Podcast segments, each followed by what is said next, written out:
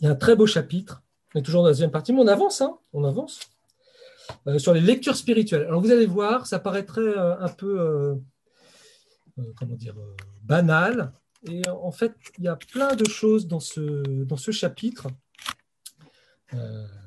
qui vont être très intéressantes pour notre vie spirituelle. Alors toujours en exergue une phrase de Thérèse d'Avila, en fait, euh, c'est une phrase du Christ qui s'adresse à Thérèse, je te donnerai un livre vivant. Alors, je laisse le suspense de ce livre vivant, euh, parce que le Père Marie-Eugène nous en donner l'importance, et puis euh, on commence la lecture. Alors, vous allez voir, la lecture hein, et la solitude pour les débutants sont d'une égale nécessité. La solitude assure à l'oraison son atmosphère, la lecture lui fournit son aliment. Alors pour le Père Marie-Eugène, la lecture, pas seulement pour les débutants, mais toute la vie, la lecture spirituelle est importante. Alors le, chapitre est divisé en deux parties, l'importance de la lecture, et puis après il, euh, décrit encore par ordre décroissant d'importance euh, eh les, les, différents types de lecture qui sont nécessaires à, à, notre croissance spirituelle et à notre aide dans, la vie spirituelle. Alors vous allez voir, il, commence par quelque chose d'assez étonnant, par cette phrase d'Angèle de Foligno. Celui qui connaît dans la vérité, celui-là aime dans le feu. En ces termes ardents, Saint Angèle de Foligno traduit une loi, à savoir que l'amour procède de la connaissance. vous voyez, c'est quelque chose qui vient de très loin, notamment de Saint Augustin, repris par Saint Thomas d'Aquin, etc. C'est-à-dire que, en gros, si vous voulez, comme il le dit tout de suite, l'homme ne peut aimer que ce qu'il connaît de quelque façon. Proclamer l'école, l'école, c'est-à-dire c'est ce qu'on appelait la, scolastique, euh, voilà, et c'était devenu des, espèces de, phrases clés ou euh, voilà. Donc, vous voyez, le père Marogène va démarrer de très loin mais c'est assez important. C'est-à-dire que voilà, on ne peut pas aimer ce que l'on ne connaît pas au moins un minimum. Euh, bah, Georges ne peut pas aimer Georgette qu'il ne connaît pas. Par contre, quand il connaît un peu Georgette, eh ben, il peut commencer à l'aimer. Et ça, c'est très important. Chez l'homme, l'amour n'est pas toujours à la mesure de la connaissance, mais il ne saurait se développer sans elle. Alors on verra pourquoi, parce que l'amour peut aller plus loin que la connaissance. Et ça, c'est fondamental aussi. Mais il faut toujours un minimum de connaissances. Et donc, on ne va pas pouvoir aller vers le Christ, on ne va pas pouvoir aller vers Dieu sans un minimum de connaissances, sans qu'il y ait une, une, un minimum de vérité objective sur celui que nous, aimons et auquel nous croyons. Cette loi, à la fois divine et humaine, régit la vie de la grâce, participation créée à la vie trinitaire. Le développement de la charité qui la constitue est lié à celui de la foi qui lui fournit sa lumière. Et la foi elle-même a besoin de l'aliment de la vérité dogmatique pour s'épanouir. Alors vous avez vu, hein, c'est des grands principes, euh, c'est important ce que dit le Père Marie-Eugène. Alors quand il dit que cette loi est à la fois divine et humaine, c'est que, euh, vous voyez, dans la Trinité, bah, le Père, il engendre, alors il n'y a pas de, temporalité en Dieu, donc ce n'est pas chronologique, mais vous voyez, le Père, il engendre d'abord son Verbe, hein, qui est de l'ordre de la sagesse, de la connaissance, et puis après, il y a l'autre procession qui est celle de l'amour du Saint-Esprit qui unit le Père et le Fils. Et donc, vous voyez, pourquoi la connaissance précède l'amour? Ben, voyez, C'est aussi une loi, d'une certaine manière, de la Trinité. D'une certaine manière, hein, parce qu'il n'y a pas de développement chronologique. Il n'y a pas eu d'abord le Père, puis le Fils, puis l'Esprit Saint. Mais on voit que ça plonge ses racines en Dieu. Et pour nous, c'est pareil. voyez, je ne peux pas aimer quelqu'un que je ne connais pas. Et puis, dans notre vie spirituelle aussi, c'est-à-dire que le développement de l'amour, il se repose sur la foi qui va lui fournir sa lumière. Et la foi, eh bien, elle est bien la première des vertus théologales d'une certaine manière. c'est bien parce que j'entre en contact avec Dieu par la foi que mon amour va pouvoir se développer. Et euh, vous savez que le, sacrement du baptême, qu'on appelle le sacrement de la foi, était appelé par les anciens, par les pères de l'Église, le baptême le, sacrement de l'illumination. Donc, vous voyez comment cette petite loi, eh bien, elle, structure toute notre vie euh, spirituelle et même humaine, et même la vie divine. Donc c'est très très important. J'y assiste un peu, mais c'est, euh, vous allez voir comment le mettre. Et alors bien sûr, la foi elle-même, eh bien, elle repose un peu sur notre intelligence. Et donc, elle a besoin d'un aliment, il dit, hein, comme dit le Père Marogène, de l'aliment de la vérité dogmatique pour s'épanouir. Et autre règle principale, ça vous connaissez bien, pour ceux qui connaissent bien le Père Marogène, on ne saurait en effet séparer la foi, donc cet habitus surnaturel, hein, c'est-à-dire cette, cette vertu qui nous est donnée au baptême, qui nous permet d'atteindre Dieu, eh bien, euh, euh, elle a besoin de l'intelligence sur laquelle elle est greffée. Chaque vertu théologale, la vertu de foi, voyez, puisqu'elle est de l'ordre de l'intelligence, de la lumière, de la vérité, eh bien, elle est greffée, cette vertu qui nous a été donnée par Dieu, sur notre faculté naturelle de l'intelligence.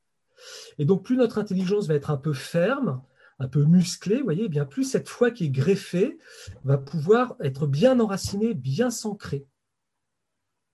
La foi ne peut adhérer à Dieu et entrer en son objet qui est le mystère divin que par l'adhésion de l'intelligence à la formule dogmatique qui exprime la vérité divine en langage humain. Alors ce que l'on veut, nous, c'est entrer en relation avec la personne de Dieu, mais vous voyez, pour poser l'acte de foi, il faut qu'il y ait un minimum d'adhésion aussi de notre intelligence. Ça ne veut pas dire qu'on va comprendre le mystère de Dieu, hein, mais puisqu'on est des êtres humains, la dignité de notre humanité fait que notre acte de foi, il a besoin, et Dieu le veut, hein, qu'il y ait un minimum de lumière, qui, nous dépasse complètement. Et donc c'est important eh bien, de euh, euh, travailler notre credo, de travailler un peu la théologie, de, de, connaître celui que, que, nous aimons. Et ce n'est pas une question d'intelligence, voyez, de capacité intellectuelle, etc. Voyez, c'est c'est normal.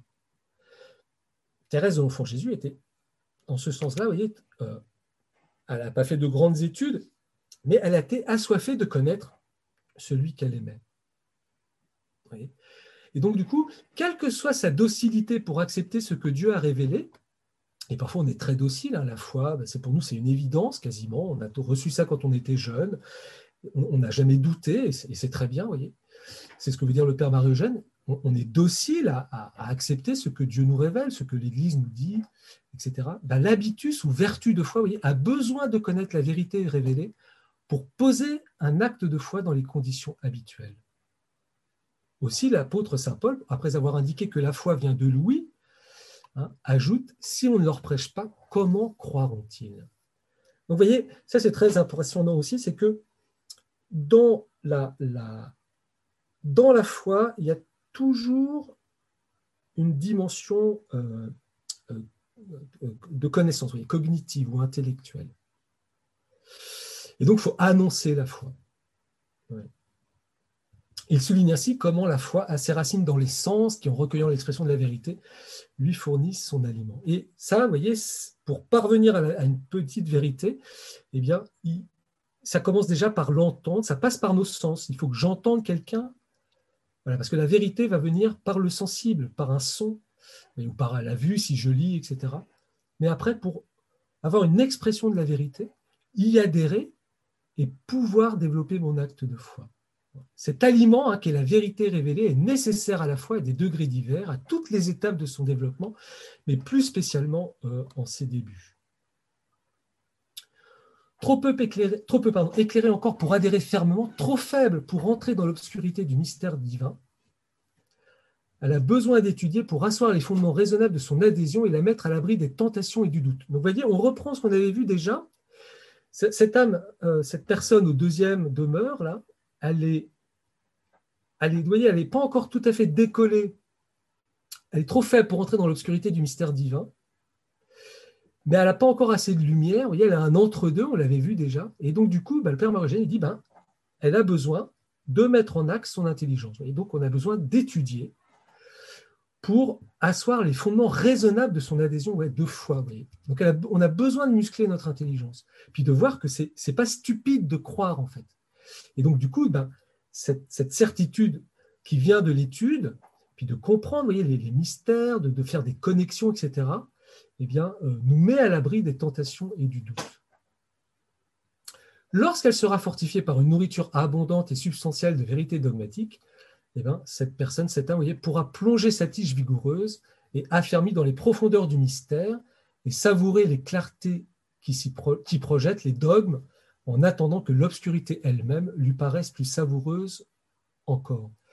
Et oui, parce que ce que l'on veut véritablement, c'est entrer en relation avec Dieu lui-même.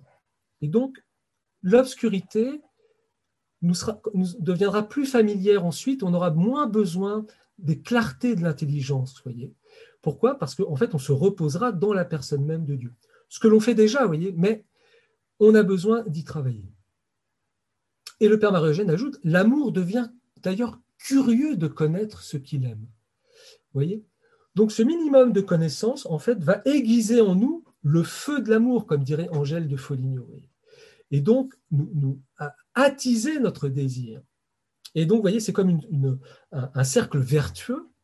C'est-à-dire que plus je vais connaître le mystère de Dieu, sa révélation, etc., plus je vais l'aimer, et plus je vais l'aimer, plus je vais être curieux de découvrir qui il est. Et donc, c'est un cercle vertueux qui, qui, se met en route de, de, de l'intelligence et de l'amour, et de la foi et de la charité.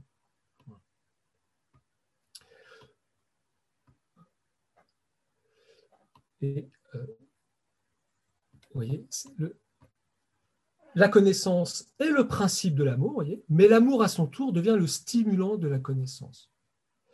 Ceci nous montre combien l'oraison, spécialement ses débuts, a besoin de la vérité révélée. Elle ne peut établir le commerce d'amitié avec Dieu que par la foi, on l'a vu. Hein.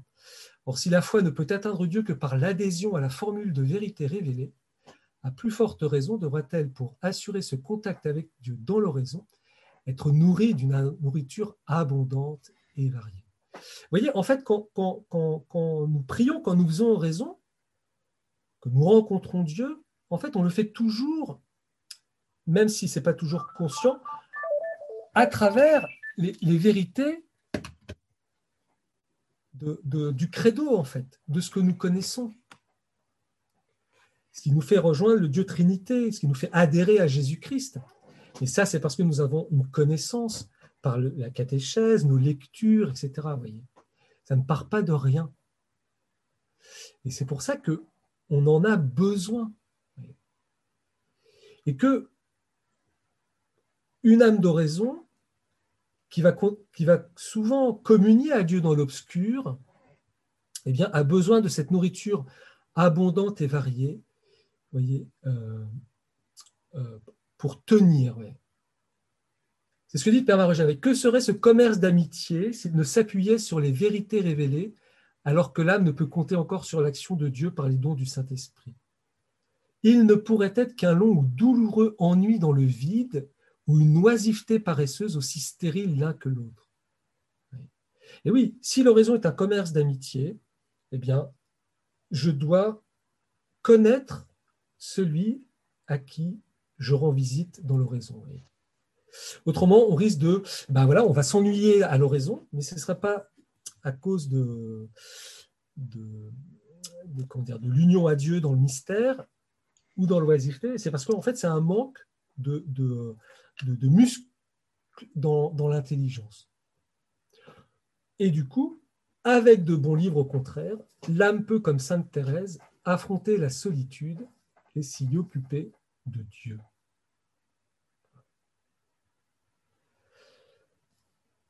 Alors maintenant, il va passer à une autre étape de l'importance de la lecture. Donc j'espère que vous, avez vu hein, ce, principe fondamental dans, pourquoi, dans, dans lequel le Père Margène, vous voyez, il remonte très haut, c'est très beau au principe, pour montrer l'importance de la lecture et en fait du travail intellectuel qui nous est demandé à chacun, quel que soit encore notre nouveau. Ce n'est pas de l'intellectualisme, vous voyez, c'est quelque chose d'important parce que c'est lié à l'articulation entre la foi et l'amour, entre la connaissance et l'amour. une certaine facilité pour le recueillement et pour ce commerce affectueux avec Dieu, le trouble que les pensées multiples puisées dans la lecture apportent en cette intimité peuvent faire croire à certaines âmes que l'aliment intellectuel non seulement n'est pas un secours, mais devient un obstacle pour leur oraison. Alors je ne pense pas que ça vous concerne beaucoup, que ça nous concerne beaucoup aujourd'hui, mais vous voyez, ça c'est une tentation mauvaise en fait. De là à supprimer toute lecture instructive ou à la sacrifier à toute autre occupation, il n'y a qu'un pas. Mhm. Donc, il ne faut pas euh, euh, sacrifier l'aliment intellectuel de notre vie chrétienne, de notre vie spirituelle. Pourquoi? Parce que cette négligence nous expose à un danger dont toute la gravité ne se découvrira que plus tard. Alors, quel est ce danger? Pour l'instant, leur raison affective peut être excellente. Par exemple, vous savez, au départ, on est un peu dans la confiture. Alors, même là, des fois, l'oraison, c'est paisible, c'est super, on s'y sent bien. Euh, et normalement, dit le père Voyer Marugène, faute de nourriture, eh bien, cette oraison, elle deviendra de moins en moins savoureuse, elle va s'anémier, et où elle risque fort de s'égarer et de sombrer dans un sentimentalisme égoïsme, égoïste, parce que sans force et sans lumière. On croyait l'âme parfaitement unie à Dieu tant elle paraissait paisible, on la retrouve perdue en elle-même, en ses préoccupations ou ses ressentiments, et dans les créations de son imagination. L'antenne de la foi n'a point été suffisamment étayée à la base par la vérité dogmatique pour pouvoir maintenir avec Dieu un contact qui eût arraché l'âme à l'égoïsme subtil dans lequel elle semble désormais ensevelie. Donc le Père Marogène est sévère, mais là, c'est des petites choses intéressantes. Vous voyez pourquoi? Parce que la, vérité est objective. Donc elle nous décentre. L'oraison nous fait vraiment rencontrer Dieu et le travail, si vous voulez, de l'intelligence fait que on, on veut rencontrer ce Dieu qui est objectivé, qui est vraiment réel, qui est en dehors de mon imagination, de, mon sentiment, de, mon sentimentalisme, comme dirait le Père Marie-Eugène. Alors, vous voyez, c'est un, nouvel effet important que que va, auquel va nous aider la lecture ou les enseignements aujourd'hui, voilà, les podcasts dans les voitures, tout ça, vous voyez on, pourrait euh, peut-être élargir aujourd'hui les lectures spirituelles. Quoique la lecture, c'est important, pour notre raison, mais il n'en traite pas dans ce chapitre. Mais vous voyez, il y a, ce fait que euh, on veut l'intelligence et la connaissance. Pourquoi la connaissance est au, principe de l'amour? Parce que euh, elle me sort d'un égoïsme subtil ou d'une projection sur l'autre, de ce que je voudrais qu'il soit, ou, ou de l'aimer comme je veux, etc. Or, la connaissance objective, eh bien, elle me permet d'aller aimer Dieu tel qu'il s'est révélé, tel qu'il est. Et d'ailleurs, on le voit bien en phénomène de l'amour aussi, voyez, c'est qu'à un certain moment, eh bien, il faut entrer dans la vérité de, ce qu'est l'autre, non pas tel que je le rêve ou que, ou que je le voudrais qu'il soit, ou, que, vous voyez, ou ce qu'il me fait d'effet, etc., mais parce que c'est lui, ou parce que c'est elle. Et c'est ça que nous aide à faire la lecture et à enraciner notre foi voyez, dans euh, un, élan vers la réalité qu'est Dieu. Et donc, du coup, voyez, euh, ça nous arrache à, euh, à ce que pourrait devenir une sorte d'oraison un peu, en fait, auto-centrée sur nous-mêmes. Certes, les besoins de lumière distincts sont différents suivant les âmes. Il n'en est point pourtant dans la foi puisse se développer sur la nourriture de la connaissance de la vérité révélée. Vous voyez, le Père Marie-Eugène est assez ferme là-dessus. Ce n'est pas une question de caution intellectuelle, mais on doit se nourrir à la, à la capacité que l'on peut, mais c'est important pour la foi. D'ailleurs, vous voyez, on cite volontiers l'exemple de grands saints peu doués au point de vue intellectuel et peu cultivés pour minimiser l'importance de la culture spirituelle ces saints merveilleusement éclairés restent une exception. Il est nécessaire de remarquer d'ailleurs que si l'assistance divine a suppléé aux défauts de moyens intellectuels, elle ne les a pas dispensés de l'effort de l'étude. Hein, le saint curé d'Ars, après avoir fourni un travail acharné pour se préparer au sacerdoce, passait ensuite de longues heures à préparer ses prônes. Alors, on sait hein, que le, curé d'Ars avait énormément de mal avec les études. Hein. On, a même un cahier, je crois, au, niveau du latin, c'était marqué debilissimum, donc extrêmement faible. Eh bien, il, a un travail acharné, on sait qu'il. Voilà. Et puis, les prônes, si vous voulez, c'est une sorte de long sermon.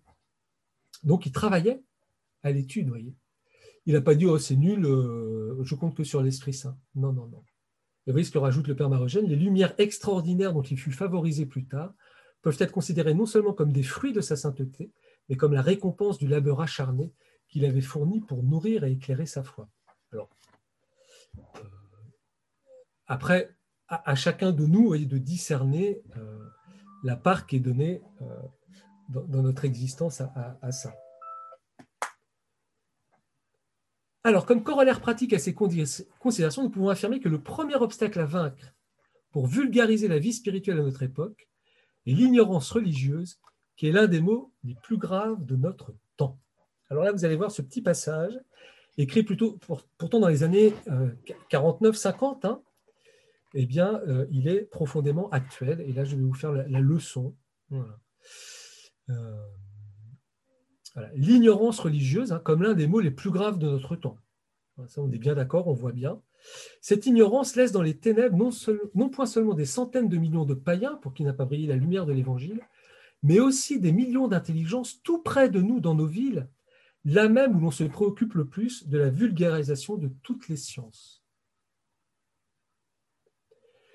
Donc vous voyez, il y a une soif autour de nous hein, de gens qui ne connaissent pas et qui attendent qu'on puisse les éclairer sur ces questions de Dieu, etc. Et ça, ça revient à vous, parce que nous, les prêtres, eh on n'a plus accès à toute cette population. Les milieux cultivés ne sont pas à l'abri de cette ignorance. Nous ne craignons pas de l'affirmer. La plupart des hommes cultivés qui se disent incroyants ignorent presque tout de la vérité révélée. Mais, regardez ce qu'ajoute le Père Marogène, quant à ceux qui sont restés fidèles aux pratiques religieuses, ils n'ont trop souvent gardé de l'instruction reçue autrefois que quelques notions morales pratiques, mais peu ou point de notions dogmatiques qui pourraient nourrir leur vie spirituelle. Comme ceux de leur milieu, ils sont allés à leurs études et à leurs tâches, devenus hommes de loi, industriels, médecins, commerçants, professeurs ou artistes, ils pensent, agissent et vivent comme tels. De temps à autre, régulièrement peut-être, ils se montrent chrétiens pour remplir un devoir extérieur de la religion. Mais depuis leur adolescence, ils n'ont jamais pris un contact réel avec la vérité révélée ils ne l'ont jamais pensé avec leur intelligence d'homme fait et n'ont jamais placé leur âme et leur vie personnelle sous la lumière du Christ. Et ainsi, leur instruction religieuse et leur vie chrétienne sont restées véritablement inférieures à leur culture générale et à leur formation professionnelle. Donc, il y a un petit côté dépassé du texte, bien sûr, puis par rapport à vous qui, luttez courageusement aujourd'hui. Mais voyez bien ce que veut dire le Père Marie-Eugène, c'est que on a fait des études, des années d'études, etc. On est hyper compétent dans notre domaine, et puis souvent, on a des connaissances d'un catéchisme de sixième, où on a gardé notre catéchisme de CP. J'exagère un peu, vous voyez. Et du coup, quand on tombe devant des adultes qui nous posent des questions, eh bien c'est forcément les, réponses que donne l'Église à un enfant de 7 ans, 10 ans, 11 ans, 15 ans, elles ne vont pas satisfaire un homme ou une femme de 25 ans, 30 ans, bardé de diplômes. Mais ce n'est pas que la foi chrétienne est bête, c'est que nous n'avons pas fait grandir à la hauteur même de notre intelligence, ou penser, comme dit le Père Marie-Eugène, ces vérités de la foi. Voyez. Et donc, du mal, on a du mal à, transmettre, à traduire ou à montrer que ce n'est pas si stupide que ça, ce que euh, notre foi. Donc là-dessus, ben, voilà. Hein, des fois, on a fait dix ans d'études, et finalement, est-ce qu'on a aussi fait grandir l'intelligence de notre foi?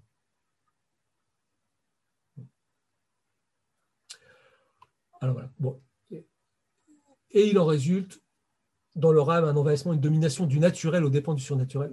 La foi reste ainsi que les habitudes chrétiennes, que soutient la tradition, mais la vie profonde manque. Je pense que aujourd'hui, dans notre société euh, qui est encore beaucoup plus sécularisée et beaucoup plus déchristianisée, pour que nous tenions, voilà, on a une vie quand même profonde, mais voyez, ça nous interroge.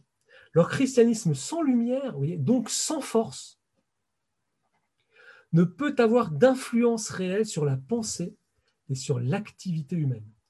Donc du coup, vous voyez, c'est un, appel aussi à nous dire, mais est-ce que je, réfléchis ma vie professionnelle? Est-ce que je réfléchis euh, tout cela à la lumière de la foi et, de la vérité de, la foi? Donc, vous voyez, derrière, il y a tout aussi une formation euh, de ma conscience. Où est-ce que je suis tellement séparé? C'est qu'il bah, y, a le travail dans la semaine, et puis il y a la messe le dimanche. Mais, et puis finalement, ça ne connecte jamais.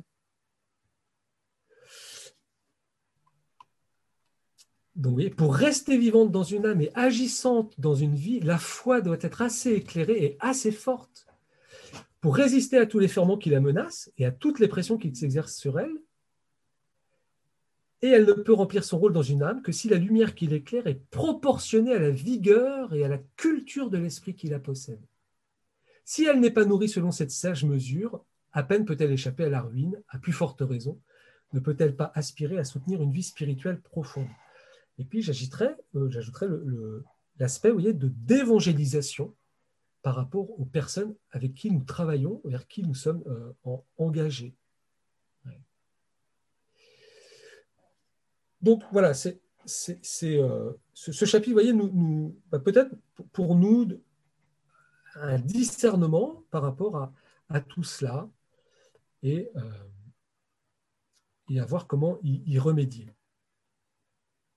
Alors, on va revenir maintenant aux lectures et demander à, Thérèse, bien sûr, un principe directeur pour le choix de nos lectures. Alors, qu'est-ce que c'est que je te donnerai un livre vivant?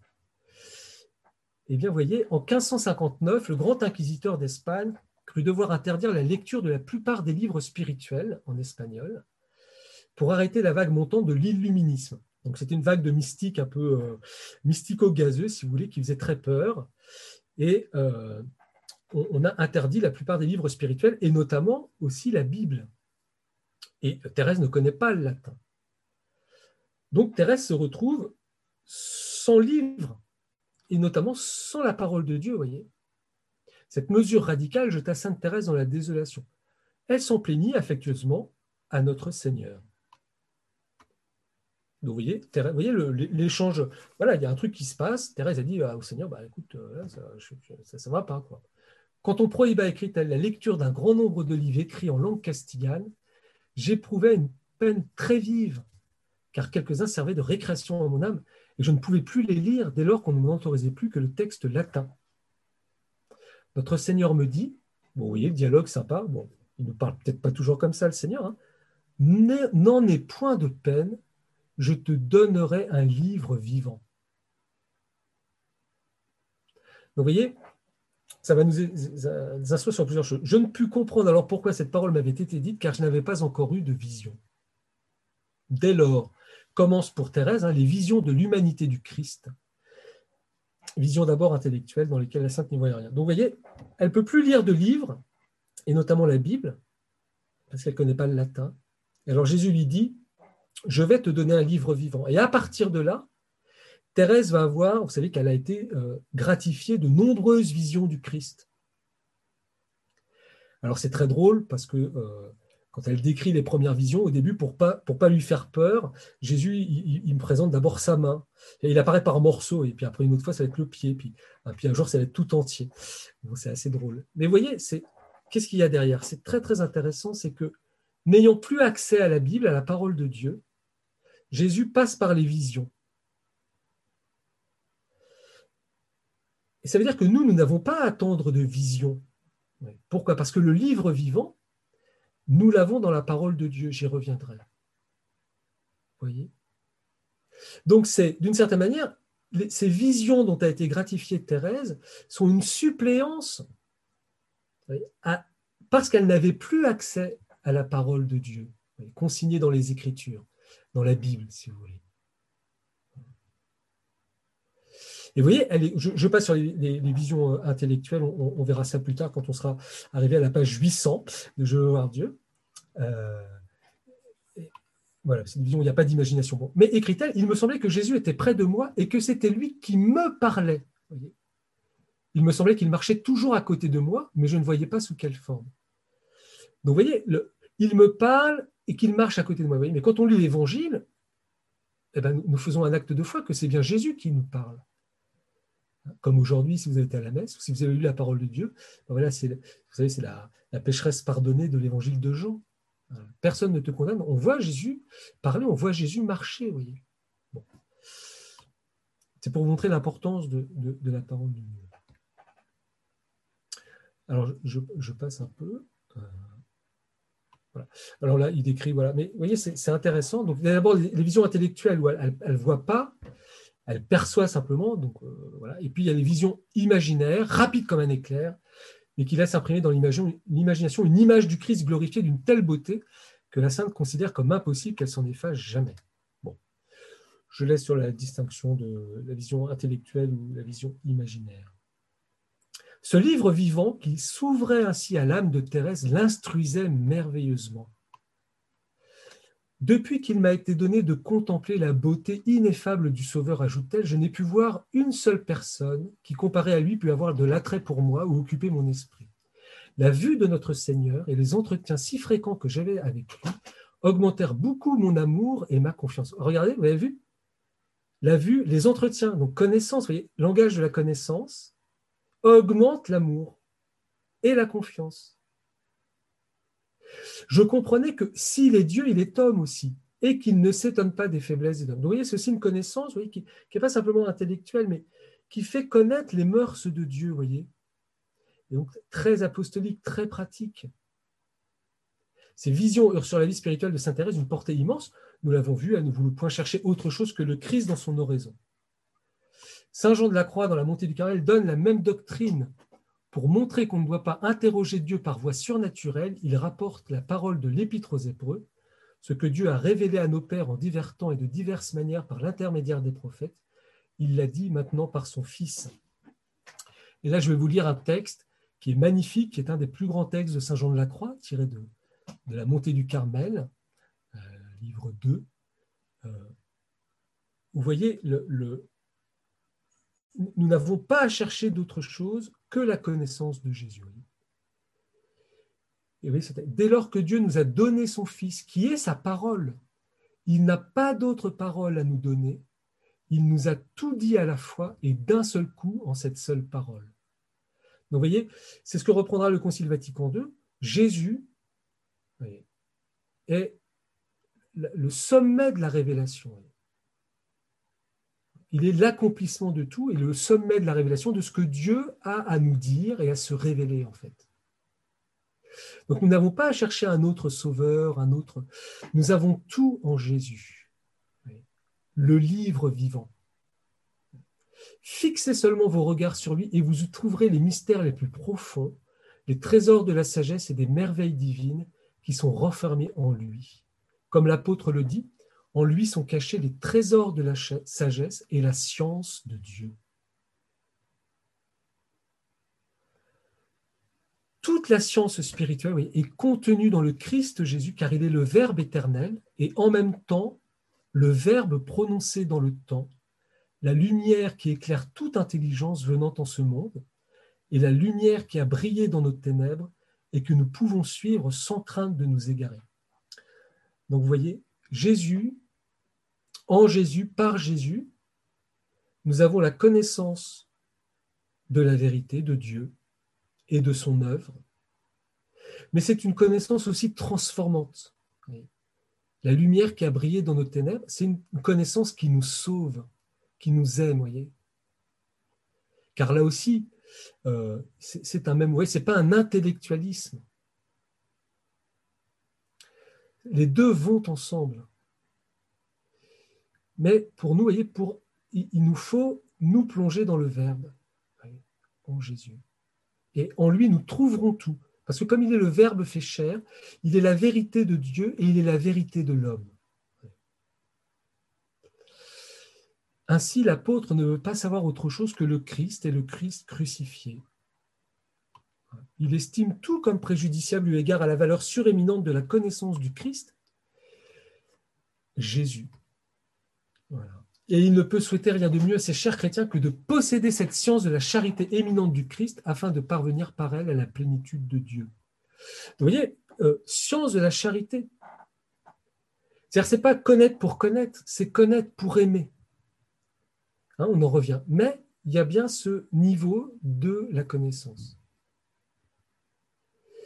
Saint Augustin, hein, voilà, bon, c'est son long cheminement, j'ai pas le temps de travailler, mais je cherchais le moyen d'acquérir assez de force pour jouir de vous, et je n'en trouvais pas jusqu'au jour où j'embrassais le médiateur entre Dieu et les hommes, le Christ homme Jésus. Voilà, donc c'est le, long, la longue conversion de saint Augustin, où il trouve le repos de son intelligence dans la foi en Jésus. Ces témoignages ne sont que des commentaires des affirmations de Jésus lui-même. La vie éternelle, c'est de vous connaître, vous, ô Père, le seul vrai Dieu, et votre envoyé Jésus-Christ. Je suis la porte. Celui qui entre par moi sera en sécurité dans ses allées et venues. Il trouvera des pâturages. Donc cette doctrine hein, de la médiation universelle et unique du Christ, c'est-à-dire il n'y a qu'un seul médiateur, qu'un seul sauveur de tous les hommes, c'est le Christ dont nous avons eu déjà l'importance dans la spiritualité thérésienne, impose aux débutants une obligation très nette et très ferme, celle de se mettre immédiatement à l'école du Christ Jésus et de chercher dans ce livre vivant toute la science spirituelle qui leur est indispensable en ses débuts.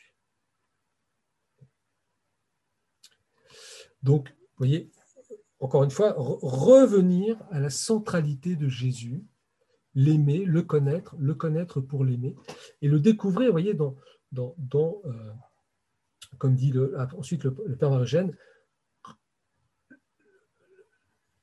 ces, visions, faisaient découvrir à Thérèse la beauté du Christ ressuscité, la majesté douloureuse de Jésus en sa passion, qui imprimait profondément ses traits en sa mémoire, l'embrasait d'amour, l'éclairait sur les profondeurs mystérieuses de l'âme humaine et de la divinité du Verbe incarné. Donc, vous voyez, connaissance de Dieu, mais connaissance de l'homme aussi. Pénétrer en Jésus, c'est pénétrer en Dieu, mais c'est pénétrer dans, le mystère de l'homme tel que Dieu l'a créé, tel qu'il le recrée, tel qu'il nous veut. Et puis toujours cette connaissance pour nous embraser d'amour. Et en se prolongeant des semaines et des mois, elle crée entre Jésus et Thérèse ces rapports de familiarité vivante et respectueuse qui expliquent l'enseignement de la Sainte sur l'oraison de recueillement et sur l'union simple et constante au Christ Jésus qui en est le fondement. Et voyez, l'étude doit suppléer aux visions. Alors nous, on n'a pas de peau, on n'est pas Thérèse, mais on a, on les livres. Et en français, on peut les lire. Donc, vous voyez, mais c'est très beau, je trouve, hein, voyez, cette, comparaison des visions qui supplée en fait à l'étude chez Thérèse, mais pour nous, c'est l'étude qui supplée aux visions. Et cette étude n'y réussira que si elle cherche une science vivante du Christ Jésus. Pour que ce Christ subsiste dans notre vie quotidienne, cette intimité affectueuse et constante avec le Christ Jésus, qui est l'aliment de l'oraison de recueillement, il faut connaître le Christ vivant, le voir tel qu'il a vécu, savoir comment et dans quelles conditions intérieures et extérieures il a agi et parlé. Et il faut aussi que toutes nos puissances, depuis les sens jusqu'aux profondeurs de notre intelligence, soient remplies de cette connaissance vivante et concrète. Vous voyez, la lecture, l'étude a pour finalité de nous familiariser avec le Christ Jésus, de le connaître vraiment, d'en avoir une expérience. Et du coup, l'âme doit donc s'efforcer de recueillir ce que la révélation et la théologie nous disent du Christ, de sa divinité, de son humanité, de l'union hypostatique, c'est-à-dire le fait que c'est une personne en deux natures, qu'il a fait subsister dans la personne du Verbe, de sa médiation et de son sacerdoce. En fait, si vous voulez, euh, essayez d'approfondir qui est le Christ et comment il agit, comment il nous sauve.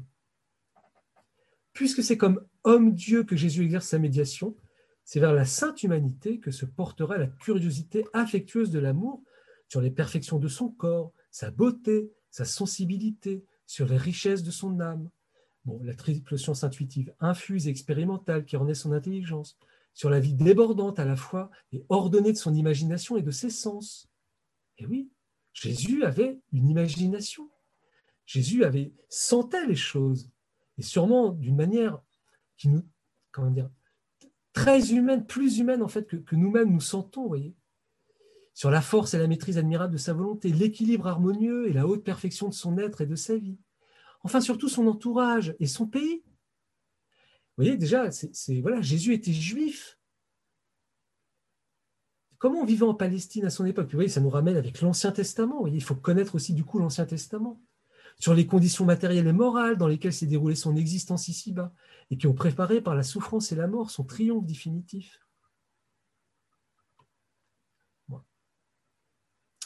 Une étude purement spéculative, vous voyez, des plus beaux traités sur la personne du Christ, son histoire et sa vie ne saurait suffire, pour acquérir cette science vivante et profonde du Christ. Vous voyez, on veut une, connaissance par de connaturalité, vous voyez, comme un époux connaît sa femme, ou une femme son époux, ou un enfant, comme on connaît notre enfant, ou notre meilleur ami. C'est pas simplement une connaissance intellectuelle, mais la curiosité de tout, voyez, quand, on aime, on s'intéresse à la personne, à sa famille, à, ses goûts, etc. Eh bien, la même chose avec le Christ. Alors, qu'est-ce qu'il y faut pour que ce soit une science vivante et profonde?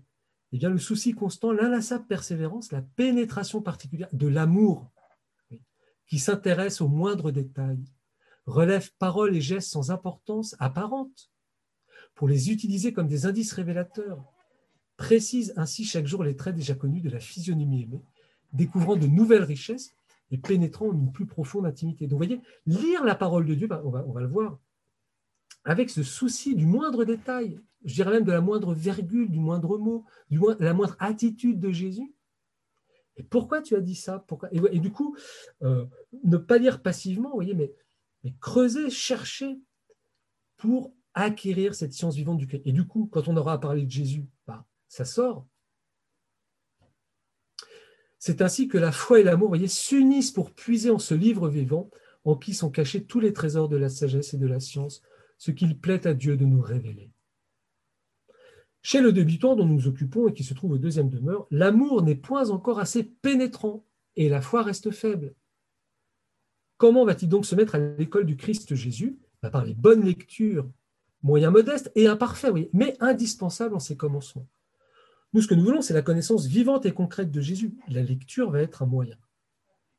Alors, si vous avez encore un peu de patience, eh bien, le Père Marugène, après, après avoir posé, vous voyez, tous ces principes, et la nécessité de connaître Jésus, eh bien, il va nous dire euh, les lectures des plus importantes, ou comment dire, dirais pas aux moins importantes, mais dans un ordre de préférentiel pour notre existence.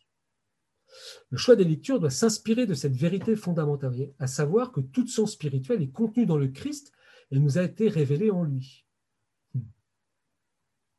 Les livres spirituels ne peuvent et ne doivent qu'expliciter le Christ Jésus et nous conduire à lui. Une lecture nous est profitable dans la mesure où elle nous donne la science du Christ. Mais vous allez voir, on a vu que la science du Christ, c'est en même temps la science de Dieu et la science de l'homme. Tel est le principe pratique qui fixe pour chacun de nous la valeur des livres et doit nous guider dans le choix des lectures. Alors, vous l'aurez compris, la première lecture, la plus importante pour nous, eh ben, c'est les Saintes Écritures. Le souci de trouver le Christ Jésus nous conduit en tout premier lieu vers les Saintes Écritures et leur donne la première place parmi les livres à lire et à méditer. Pourquoi? Je vous ai pris quelques extraits. Leur mérite incomparable est d'avoir Dieu comme auteur principal. Et oui, L'auteur de la Bible, c'est Dieu, c'est l'Esprit Saint. Donc, il va pas nous, on ne peut pas errer, il ne va pas nous égarer. Et puis, cet Esprit Saint, il a utilisé l'activité humaine et libre d'un auteur inspiré pour nous dire ce qu'il veut et comme il le veut. Alors, non seulement Dieu, il est l'auteur de la Bible, mais les hommes aussi, ils sont auteurs de la Bible, voyez. Donc, euh, petit, un peu de théologie fondamentale, rapide. C'est tout Dieu qui a écrit la Bible, et puis c'est tout des hommes aussi. Hein, c'est-à-dire que les écrivains bibliques, ça n'a pas simplement de simples canaux. Dieu n'a pas tenu la main de l'écrivain biblique, hein, celui qui a écrit le livre. Euh, non, non. Il, s'est servi de son imagination, de son génie, de, plein de choses. Donc c'est les deux. C'est pour ça qu'il y a des livres multiples dans la Bible, avec des styles différents, de la poésie différente, etc. Et pourtant, derrière tout cela, c'est Dieu, c'est l'Esprit Saint qui a écrit. La parole inspirée, donc vous voyez, respect de l'homme, oui, en même temps, pour cette écriture. La parole inspirée nous offre donc la vérité divine elle-même dans sa traduction la plus sûre et la plus parfaite en langage humain. Et oui. Pour le contemplatif qui cherche à s'unir à Dieu dans la lumière, les saintes écritures ont une valeur inappréciable car en lui donnant la parole même de Dieu sous le voile des mots, elles le font communier au Verbe et le livrent à l'action transformante de sa lumière. Alors ça, vous voyez, c'est un texte assez remarquable, parce que le Père Marogène va plus loin, vous voyez. C'est-à-dire que non seulement je peux lire la Bible euh, comme un livre qui m'apporte des connaissances sur Dieu et sur l'homme, et puis certaines parce que c'est un livre inspiré, mais ça a une valeur quasiment sacramentelle. C'est-à-dire que la lecture de l'Écriture sainte me fait communier à Jésus, me, fait rencontrer Jésus. Et elle me transforme. Si je, lis la parole de Dieu avec foi, c'est Jésus qui me transforme. Où, est-ce qu'on en a l'exemple le, plus grand? Ben, Vous voyez, c'est dans la liturgie. Où là, on découvre, hein, dans la liturgie, on va prendre le sacrement de l'Eucharistie, où là, on voit que la parole de Dieu, c'est une parole qui est agissante, qui est transformante. Pourquoi? Parce qu'à travers cette lecture ou l'écoute de la parole de Dieu, j'entre en communion véritablement avec Jésus. Quand nous avons lu l'Évangile, quand, le prêtre a ou le diacre a fini de proclamer hein, l'Évangile, nous disons euh, proclamons la parole de Dieu, euh, acclamons la parole de Dieu, et nous répondons louange à toi, Seigneur Jésus. On ne dit pas louange à toi, livre, euh, louange à toi, évangile de Saint Jean, non. Louange à toi, Seigneur Jésus. Donc à travers la proclamation de l'évangile, c'est bien Jésus qui vient à ma rencontre. Donc dès que nous lisons l'évangile, la, parole de Dieu, la Bible, hein, l'Ancien Testament, le Nouveau Testament, avec foi et avec amour, non seulement nous recevons des lumières pour notre intelligence, mais nous communions au Verbe qui nous transforme. Ça, c'est très très fort. Et du coup, il n'est point de livre qui puisse lui être comparé tant pour l'intérêt, l'utilité, l'élévation et la variété des sujets qui y sont traités, que pour l'art et la poésie qui s'y étalent. C'est-à-dire aussi esthétique, euh, poétique. Euh, nous pouvons goûter un, psaume, voyez, rien que, que, par sa, poésie, la, la, manière dont les mots ont été agencés. Tout compte. Et puis, les Saintes Écritures nous font le récit des origines de l'humanité, de ses débuts malheureux, et nous donnent l'histoire étonnante du peuple. C'est-à-dire que nous découvrons, ce que veut dire le Père Marogène, vous voyez, à travers la lecture des Saintes Écritures, nous découvrons le dessein de Dieu, ce, que Saint Paul appelle le mystère, vous voyez, c'est-à-dire la révélation de son dessein, de, la création, pourquoi il nous a créés, l'amour qu'il a pour l'homme, et, puis pourquoi bah, il y a du mal sur Terre, vous voyez, c'est cette espèce de péché, cette rupture de communion avec Dieu, puis comment Dieu nous reprend, comment il nous aime, comment il fait alliance, etc. Vous voyez, c'est impressionnant. Et, nous apprenons aussi notre existence, notre relation avec Dieu, et puis nous comprenons l'état du monde. À côté de larges tableaux d'histoire de monographie simple et pathétique, de vision puissante, bon, je, passe à eux parce que je n'aurai pas le temps de terminer, mais vous, aurez le texte, euh, je, Et, mais partout, voyez, alors ça c'est très intéressant aussi, voyez, partout dans la Bible, en fait, nous y cherchons le Christ. Hein, et ça, c'est c'est la, manière chrétienne de lire les Écritures, toujours à partir du mystère pascal de Jésus et de le trouver. Vous avez ça hein, dans, euh, ce sera l'évangile de dimanche de Pâques si vous allez en soirée, on lit le, récit d'Emmaüs, hein, Jésus, hein, commençant de Moïse et des prophètes, tous les livres en fait, leur expliquait ce, est, ce dont il était question de lui dans toutes les Écritures.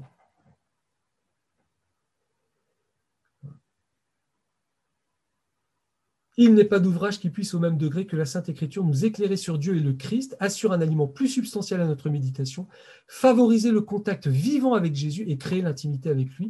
Elle offre une nourriture qui convient aux débutants et le parfait ne veut point d'autre livre, car il est le seul dont les mots se chargent pour son âme de clarté toujours nouvelle et de saveur toujours nourrissante.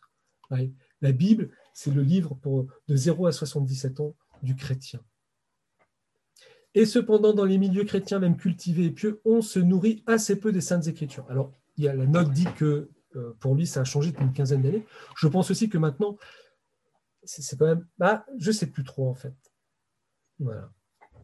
Est-ce que vraiment vous lisez, vous plongez dans l'Écriture sainte tous les jours avec appétit, avec, euh, avec tendresse?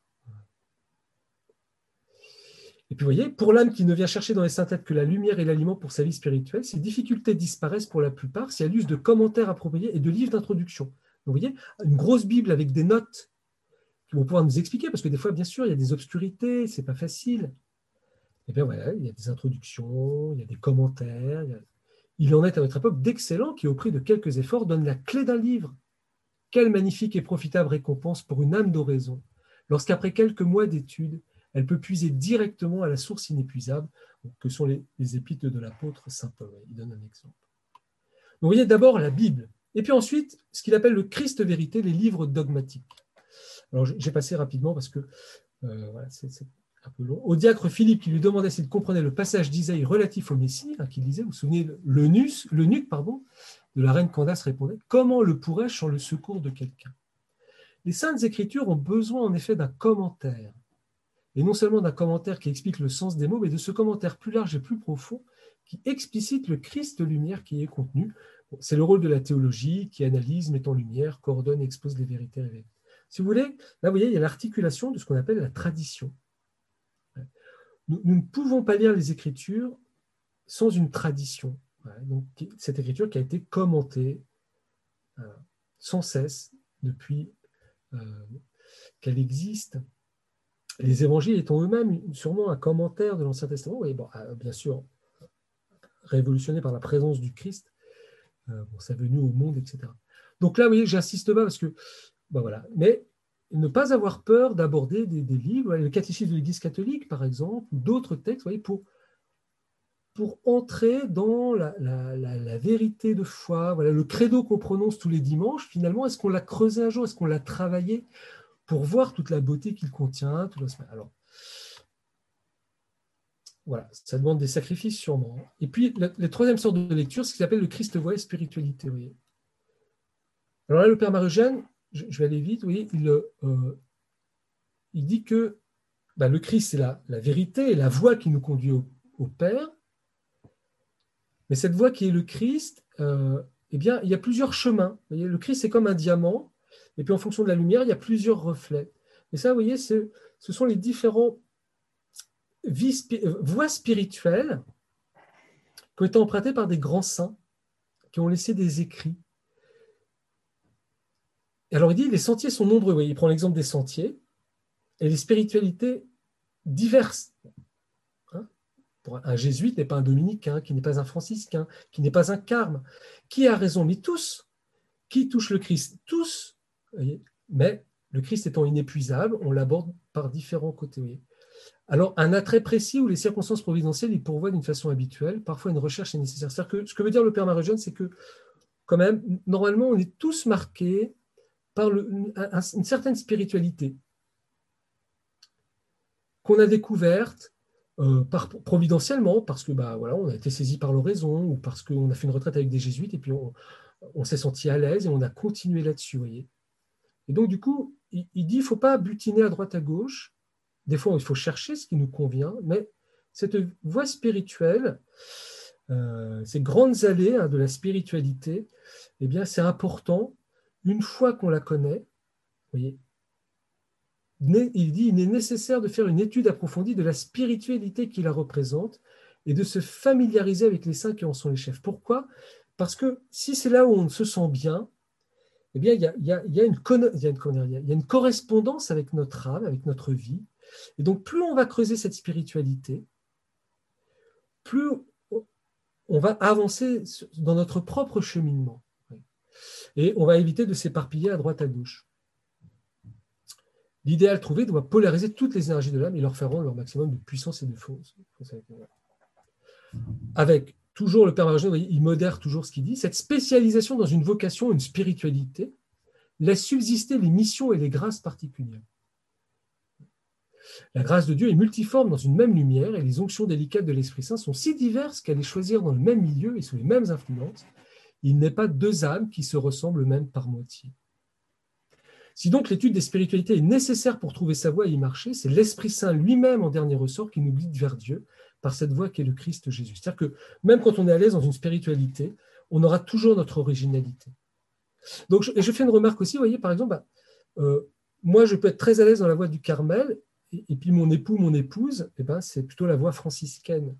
Il ne faut pas essayer de, forcer l'autre à, aller dans la voie, voyez. Ça, c'est le secret.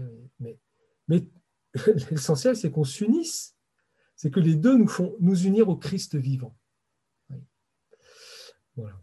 Enfin, il y a le Christ vit dans l'Église, et là je m'arrêterai. Euh, que veut nous dire ici euh, le Père Marie-Eugène? C'est très, très important. Il est du devoir du chrétien, fils de l'Église, immortel par son baptême, mais appartenant à l'Église d'une époque par sa vie temporelle et la mission qu'il a reçue, d'étudier la vie du Christ dans l'Église à travers les siècles, très bien, de vivre profondément cette vie en son temps. Donc connaître les mouvements extérieurs et les motions intérieures, les joies et les épreuves, les besoins et les intentions pour les siennes. Ça veut dire quoi? Ça veut dire que je suis né à une certaine époque. Je dois être chrétien dans cette époque. Et donc, connaître le Christ, c'est aussi m'intéresser à la vie de la société dans laquelle je suis plongé, pour trouver les moyens de comment je vais pouvoir témoigner du Christ, quels sont ses défauts, quelles sont euh, ses qualités, voyez, quelles sont, les pierres d'attente pour annoncer Jésus? Donc, vous voyez, c'est l'extension maximale, c'est-à-dire qu'en Jésus, eh ben oui, nous avons Dieu, mais nous avons l'homme, et puis l'homme incarné aujourd'hui. Et donc, eh bien, il faut aussi lire des livres. Alors, le, Père Eugène il parle de la lecture de quelques revues, livres d'actualité, servira heureusement la vie intérieure en la plaçant dans les horizons chrétiens d'un enfant de l'Église. Et oui, parce que je dois être témoin pour aujourd'hui. Alors, ça peut être aussi des livres qui me font comprendre la société ou les enjeux, vous voyez, de bioéthique, de, transhumanisme, enfin, des choses comme ça, faire de la philosophie un peu. Euh, vous voyez, ça fait partie aussi des lectures que nous devons avoir. Parce que mieux comprendre notre temps, et nous faire comprendre aussi ce que nous portons nous-mêmes, il hein, ne faut pas rêver, eh bien, va nous aider peut-être à, mieux témoigner du Christ. Et donc, vous voyez, ce n'est pas rester simplement focus sur des livres de spiritualité, de piété, des choses comme ça. Non. Vous voyez, l'extension maximum des lectures qui ont toujours le Christ au centre, mais comme le Christ est la plénitude de tout, eh bien, vous voyez, toutes les lectures sont euh, ressaisies dedans. Et le Père Margène dit, voyez, qu'on se rappelle l'influence immense que sur Sainte Thérèse les récits des guerres françaises de religion apportés en Espagne, ou encore la conversation avec le Père franciscain euh, des Indes occidentales, qui lui dit la misère morale des peuplades évangélisées par ces religieux.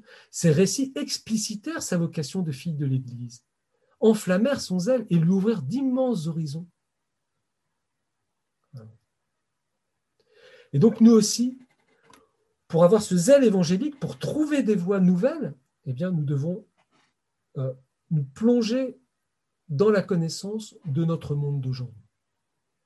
Et finalement, eh bien, euh, la lecture des vies de saints euh, reste très importante pour le Père Marugène. Je, je, vous laisserai lire parce que là, vous devez en avoir marre. Voilà, j'arrête là juste la, fin, pardon, j'étais trop, trop long ce soir. Variés et nombreux, on le voit, sont les commentaires écrits à propos du Christ. Certes, il n'épuise pas les trésors de lumière et de sagesse qui sont en lui. Cependant, c'est par eux que l'âme les fait siens progressivement et surtout apprend à lire dans le livre même du Christ vivant. N'oublions pas toujours que immense est l'influence de la lecture dans le développement de la vie spirituelle. Il est donc nécessaire de s'y appliquer avec soin, avec esprit de foi et avec persévérance. Je sais que euh, c'est un, un challenge pas évident aujourd'hui, où nous sommes parfois moins habitués à la lecture, nous avons moins le goût de la lecture, où nous avons des vies de dingue. Euh, euh, mais j'espère qu'après la lecture de ce chapitre, peut-être que nous aurons plus le goût d'ouvrir notre Bible, de laisser peut-être tomber un peu plus la télé, les, écrans d'ordinateur, et, et, de de, nous plonger dans des lectures euh, ressourçantes, euh, purifiantes et, aidantes pour mieux connaître Jésus et pour mieux en témoigner. Voilà, merci beaucoup de votre attention.